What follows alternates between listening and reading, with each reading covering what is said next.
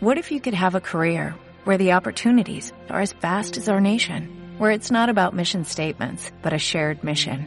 At U.S. Customs and Border Protection, we go beyond to protect more than borders, from ship to shore, air to ground, cities to local communities. CBP agents and officers are keeping people safe.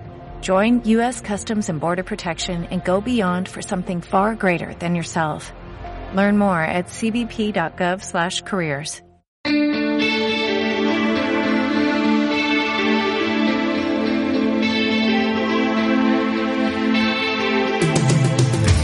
Cordial saludo para todos nuestros oyentes que a esta hora se conectan con Vive la U, programa institucional de la Universidad Pontificia Bolivariana. Y como siempre pensando en todos nuestros oyentes para llevarles la más actualizada información de nuestra universidad.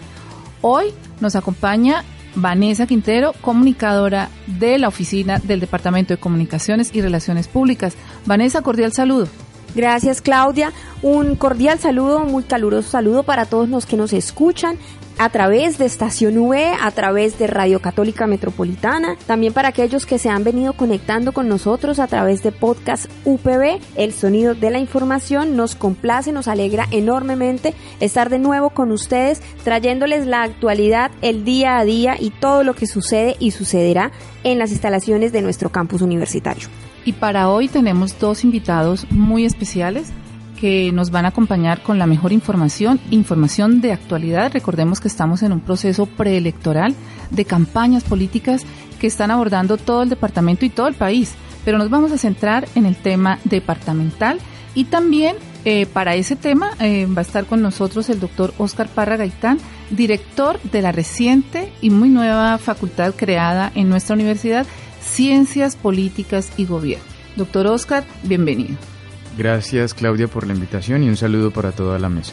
Bueno, y para desarrollar también un tema muy interesante, que todos nuestros oyentes estén conectados con esta información que vamos a desarrollar en el día de hoy en nuestro programa, que tiene que ver con los programas de movilidad eh, programas de movilidad estudiantil, esos convenios y esa internacionalización que está proyectando nuestra universidad, la UPB, a través de una gama de servicios que le ofrece a nuestros estudiantes. Y para desarrollar este tema eh, nos acompaña el director de la Oficina de Relaciones Internacionales e Interinstitucionales, el doctor Marco Andrés Vázquez Méndez. Bienvenido, Marco. Hola Claudia, muchas gracias por la invitación y un saludo a todos nuestros oyentes. Personaje de la semana en Vive la U. Bueno, vamos a dar inicio, eh, Vanessa, creo que un tema muy trascendental que se llevó a cabo la semana anterior en nuestra universidad y que fuimos sede fue el debate, el primer debate eh, con candidatos a la gobernación de Santander. Eh, la universidad fue sede, la Facultad de Ciencias Políticas y Gobierno fue la encargada de organizar este evento porque hace parte de la de una estrategia de un, que tiene que ver con pedagogía electoral. Entonces, qué mejor que sea el doctor Oscar quien nos comente en qué consiste esta pedagogía para luego sí entrar a hacer ese balance del debate. Bueno, básicamente la Facultad de Ciencias Políticas y Gobierno ha estado liderando un proyecto de pedagogía política y electoral que tiene un fin último y es lograr que la ciudadanía emita un voto informado y consciente este 27 de octubre de 2019 en las elecciones locales. Ese es uno de los primeros objetivos, pero por supuesto esto pertenece a un macroproyecto y es educar políticamente a la ciudadanía. No solo va a ser en épocas electorales, sino por supuesto en cualquier momento del año donde estaremos difundiendo información, eventos, etcétera, sobre formación política de la ciudadanía. Ese es el proyecto en términos eh, generales y es a lo que está apuntando la Facultad de Ciencias Políticas. Y en el marco de esta iniciativa, entonces, eh, creamos el espacio para que los candidatos a la gobernación de Santander lograran intercambiar ideas junto con la ciudadanía, los estudiantes y el público en general sobre los problemas de la región y sobre sus propuestas, por supuesto, para atender a dichos problemas de Santander. vale eh, la pena mencionar que eh, en el marco de este primer gran debate regional que realizó la UPB promovido por la Facultad de Ciencias Políticas y Gobierno, bueno, tuvimos una asistencia masiva a través, tanto presencial como a través de las redes sociales. Doctor Oscar, ¿se esperaban ustedes como organizadores de este primer debate esa acogida, ese impacto que tuvo en el evento, la facultad, la universidad en, dentro del ámbito político ahora que están iniciando las campañas? Yo creo que los resultados podemos eh, evaluarlos en dos ámbitos, Vanessa. El primero, el de cobertura, como tú lo mencionas, por supuesto que no nos esperábamos tal asistencia y es un resultado positivo porque logramos yo creo que más de 300 personas en el auditorio. En el auditorio principal. En el auditorio principal. Juan Pablo II. 350. Más, las personas del auditorio menor. Entonces, casi que alrededor de 500 personas presencial. Por redes sociales, en YouTube cerca de 2.000 visitas y por Facebook cerca de 16.000 siguiendo el debate. Entonces, creo que el impacto fue bastante amplio porque no solo se vincularon estudiantes, sino la ciudadanía en general. Eso en términos de cobertura.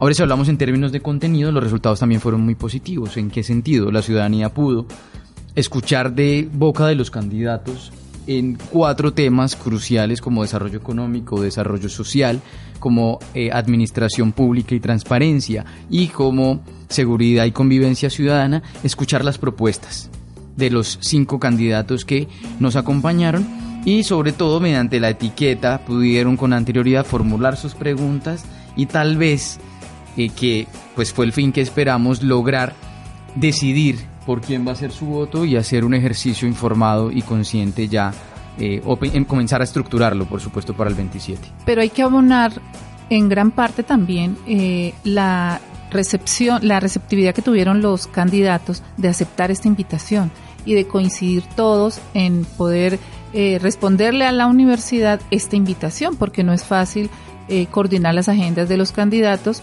Vinieron, pues la mayoría vinieron todos, por decirlo de alguna manera. Se excusó el doctor Leonidas. Eh, tengo entendido que no venía por alguna razón especial que le informaron, doctor Oscar.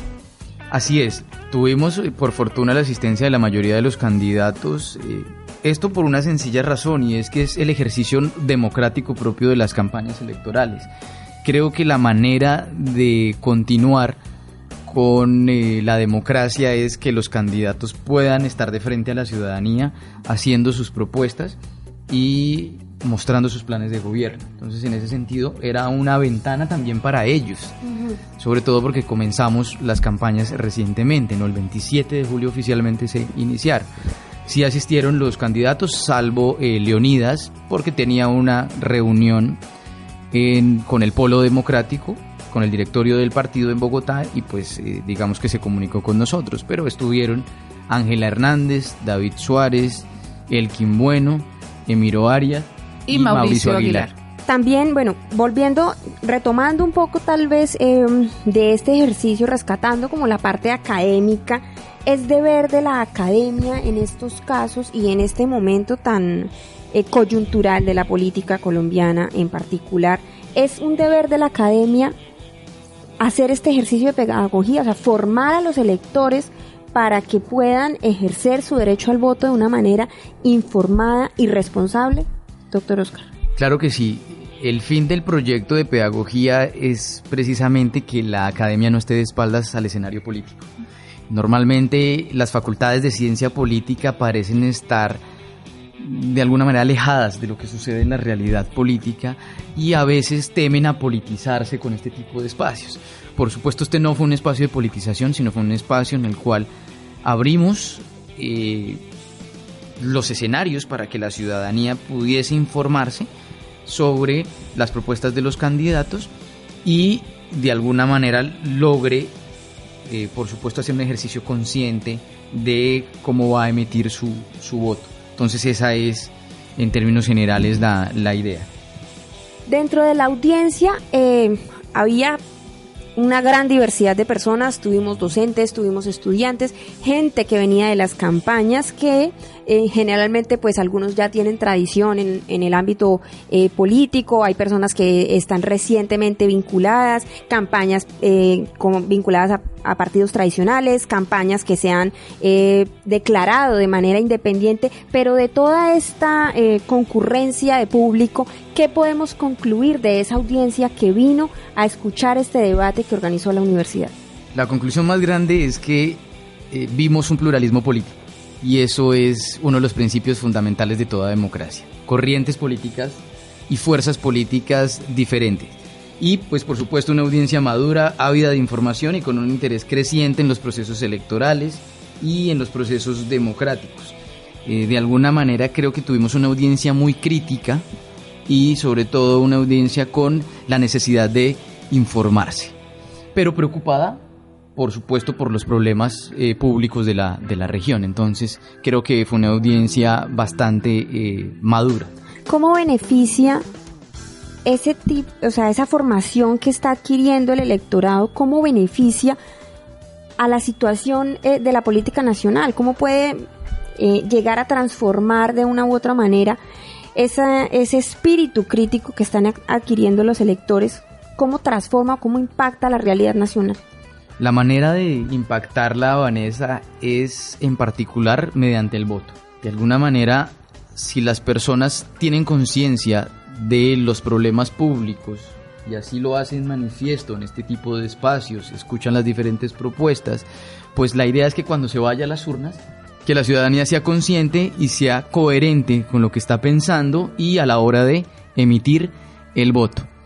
¿Por qué razón? Si eso no sucede, entonces podemos incurrir nuevamente en que la ciudadanía se indigna por las redes sociales, se indigna en este tipo de espacios, pero a la hora de ejercer su derecho al voto, entonces reafirma el poder de los clanes políticos, de los cacicazgos políticos regionales y pues termina sencillamente siendo parte de la maquinaria electoral. Eso es lo que estamos tratando de evitar con este tipo de espacios. Bueno, yo creo que aquí eh, es un llamado importante a todas las personas que nos están escuchando, eh, que ya son mayores de edad, que están aptas para votar y que pertenecen a un censo electoral importante, y es que independientemente de su corriente política, de la afinidad que tengan con X o Y candidato, si salgan a votar este 27 de octubre y ejerzan ese derecho al voto, que se informen, que estén pendientes del, del proceso, de cómo va y, se manifiesten y que no pase eso que después empiezan las indignaciones y las lamentaciones en los muros de, los, de Facebook, pero que a la hora del té pues se abstienen de votar y eso es lo que le está generando tanto mal a la política colombiana. Y para reforzar ese programa y esa, ese llamado de atención a la comunidad y a todos nuestros oyentes, sobre la importancia que es la preparación para lo que son las elecciones y la necesidad que tenemos de elegir buenos, buenos candidatos. También la Facultad de Ciencias Políticas y Gobierno va a adelantar otro ejercicio que tiene que ver con la pedagogía electoral. Así es, en el marco de este proyecto entonces tenemos la intención de que el ciudadano no solo se informe sobre sus candidatos, sino se informe sobre el sistema político y sobre el sistema electoral. Es decir, son dos niveles de información. Uno, sobre qué, cuáles son las propuestas y dos, sobre cómo funciona su sistema político y cuáles son precisamente las reglas electorales. Bajo esta consideración entonces hemos creado desde el programa de ciencia política un espacio con la misión de observación electoral, la MOE, que es una organización de la sociedad civil que está dedicada a hacer observación y seguimiento electoral, sobre todo la transparencia electoral. Nos va a acompañar la doctora Alejandra Barrios, la directora, hablándonos un poco de los riesgos que existen en lo local, en particular de Santander, eh, sobre las elecciones. ¿Y a qué me refiero con riesgos? ¿Dónde están los focos de violencia? ¿Dónde están los posibles delitos como constreñimiento al elector? Como, por ejemplo, transhumancia, transhumancia. etcétera, y todos los delitos contemplados, que son aproximadamente 12 electorales, eh, cómo está ese panorama en Santander, qué hacer, cuáles son los mecanismos o los canales para denunciar ese tipo de prácticas durante las elecciones, antes de las elecciones y posterior a las elecciones. Y eso me parece fundamental que los ciudadanos lo conozcan. Será un espacio abierto también al público para la comunidad UPB, por supuesto, los estudiantes, docentes, administrativos en general. Eh, ¿Tenemos fecha y hora del, del, evento para...? Así es, la fecha es el 11 de septiembre a las 9 de la mañana y cabe rescatar que no solo nos va a acompañar la doctora Alejandra Barrios, sino también van a estar procuradores delegados eh, y registradores en el nivel local para que nos hablen un poco de las reglas electorales y de qué se está haciendo en el departamento en materia de elecciones. Doctor Oscar, tenemos muy pocos minutos porque tenemos otro invitado, pero queremos que nos cuente esas buenas noticias que la semana anterior registró la universidad. Bueno, sumado a todo este proyecto que acabo de mencionar, eh, del Consejo Nacional Electoral nos acaban de certificar como encuestadora oficial. Eso implica que nosotros como universidad podremos, como lo hacen encuestadoras muy reconocidas como Ipsos Napoleón Franco, como por ejemplo Cifras y Conceptos o Datexco, Datexco perdón, eh, podremos hacer sondeos de opinión, podemos hacer grupos focales, podremos hacer encuestas etnográficas y otra serie de mecanismos para medir la percepción de los ciudadanos a su régimen político. Eso implica que, que tenemos el desafío y la oportunidad como universidad de hacer un ejercicio técnico e interdisciplinar. Vamos a consolidar un equipo de estadísticos, politólogos, sociólogos para precisamente prestar este servicio como encuestadora en el departamento y si se quiere, por supuesto, también fuera de la región. Vive la U.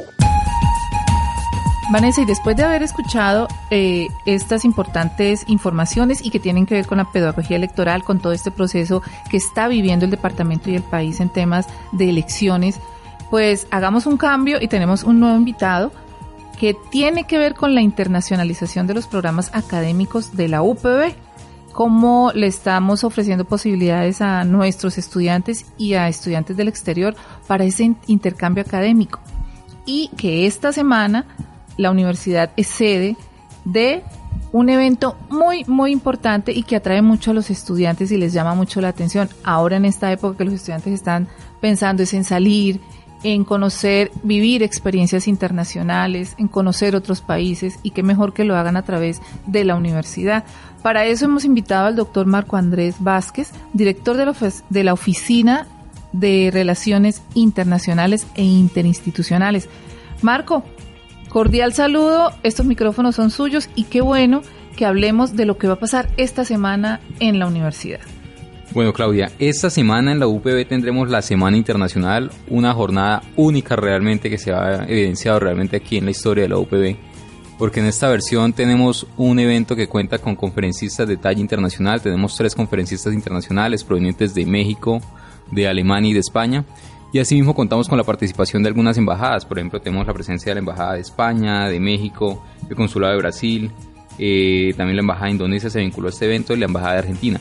Entonces realmente es un evento que está buscando promover la interculturalidad y la internacionalización de nuestra comunidad aquí en la región. Entonces nosotros como universidad realmente estamos trabajando actualmente es en promocionar la internacionalización de la educación, donde nosotros somos una institución que se convierte en un puente de conexión internacional porque el estudiante aquí en la UPB comienza sus estudios y tiene la posibilidad de terminar sus estudios en otro país y obtener el título en ambos países, es decir, en Colombia y en el país donde va a estar realizando lo que conocemos que es la doble titulación. Entonces la UPB realmente se está convirtiéndose en un referente de internacionalización dentro de la región. ¿Por qué? Porque realmente contamos con 241 convenios a nivel internacional que fortalecen a la institución en el ámbito internacional. Hay algo importante y, muy especial de esta Semana Internacional y es que la universidad le está apostando a una formación que va más allá de lo académico y es esa apuesta por la interculturalidad. Vamos a tener también actividades referentes a esto para empezar a conocer otras culturas, otros estilos de vida, incluso, eh, no sé, aspectos típicos de, de otros países que también ayudan a abrir la mente y empiezan a ser como un abrebocas para todos los estudiantes que estén interesados en realizar prácticas o intercambios o demás programas académicos y culturales en otro país. Claro que sí. Nosotros dentro de esta semana tenemos cuatro talleres. Eh, uno de esos talleres es enfocado hacia la cultura árabe, especialmente con Palestina. Este taller como tal es de escritura y de lengua árabe, que lo que permite es evidenciar cómo es el lenguaje árabe, porque realmente para nosotros, como es una cultura occidental, pues es desconocido muchas veces cómo funciona este sistema. Entonces los estudiantes todos los asistentes que asistan a, este evento, pues pueden conocer realmente el funcionamiento de la lengua árabe. Adicionalmente, pues contaremos con una conferencia y exposición de la cultura palestina a través del Instituto de Cultura Árabe de Colombia.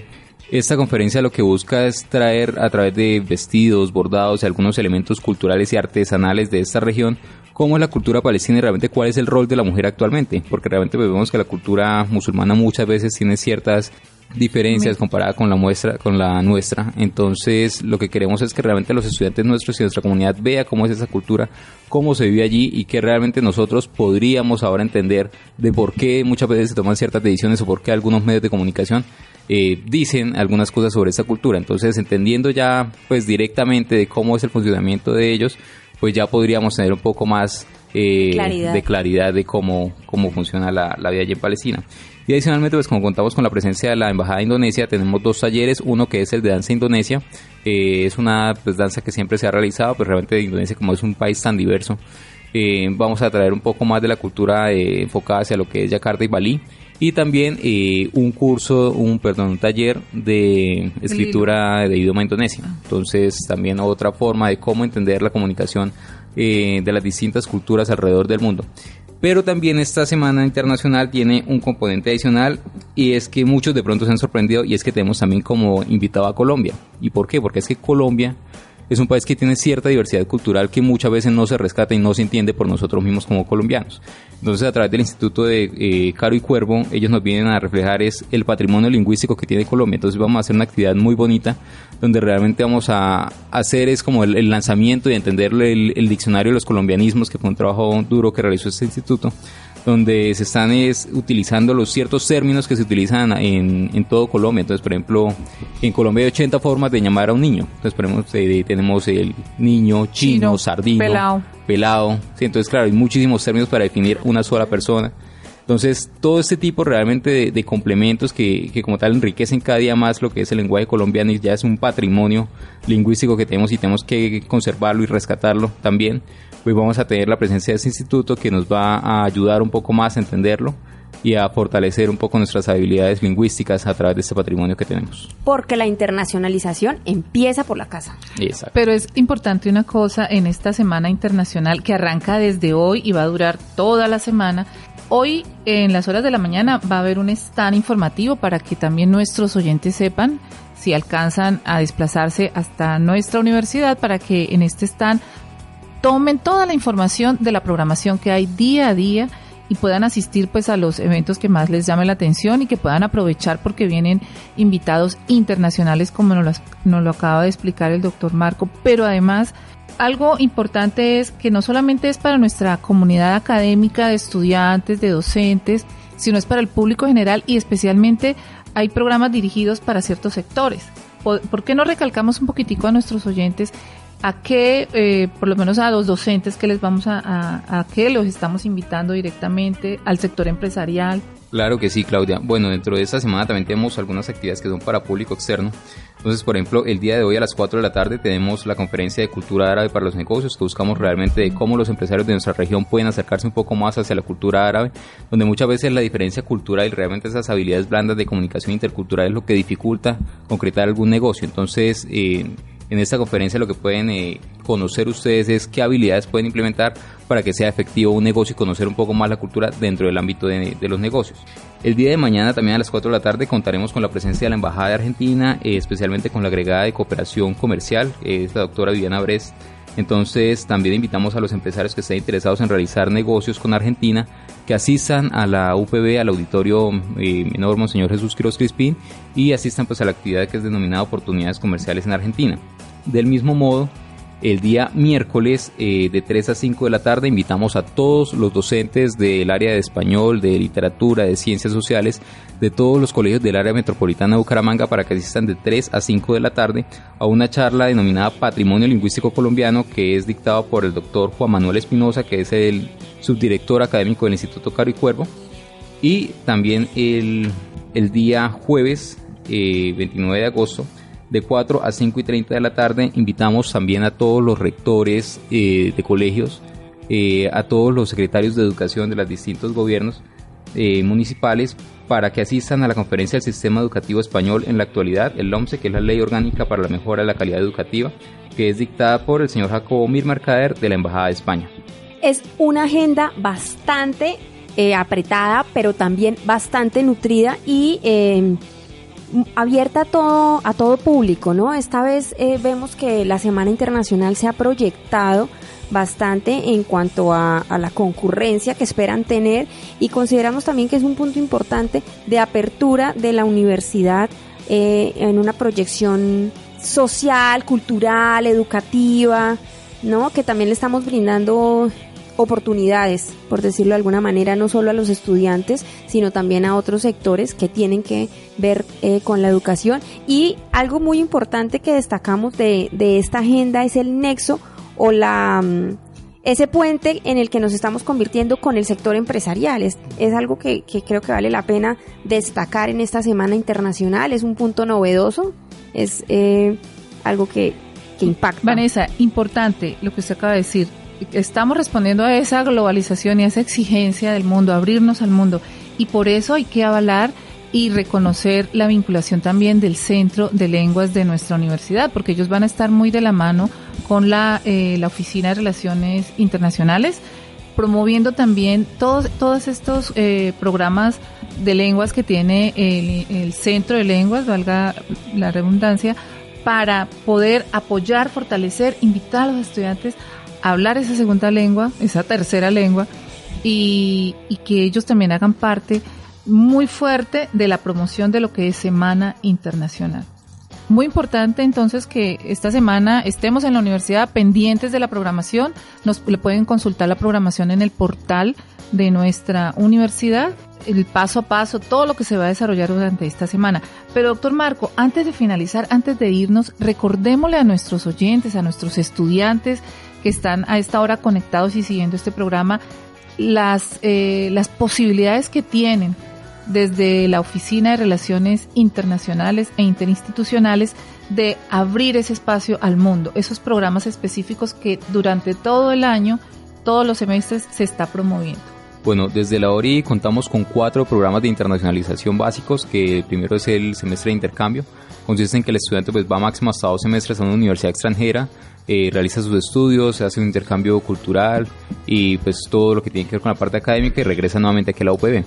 Tenemos también la doble titulación, que es donde el estudiante estudia hasta el 80% de su carrera aquí en la UPB y el 20% restante lo realiza en otro país. Como beneficio, el estudiante se gradúa y se titula en el otro país y también en Colombia. Entonces, por eso se, alusiona a lo que es la doble titulación. También contamos con las prácticas internacionales, que es el espacio ya de formación profesional y preprofesional que necesita todo estudiante para su requisito de grado. Entonces, muchos estudiantes tienen la posibilidad de viajar al exterior trabajar por cuatro o seis meses y muchas veces quedan vinculados también a esas empresas que les contratan en periodo de prueba. Entonces es una oportunidad también para nuestros estudiantes que se vinculen laboralmente a nivel internacional porque la UPB como tal está en proceso de formación de profesionales con eh, visión global. Y por último, pues también tenemos las misiones internacionales, que son espacios cortos de alrededor de una semana, donde grupos de estudiantes pues viajan a otros países y hacen un intercambio intercultural durante este corto tiempo, pero que realmente les genera contactos para su vida profesional.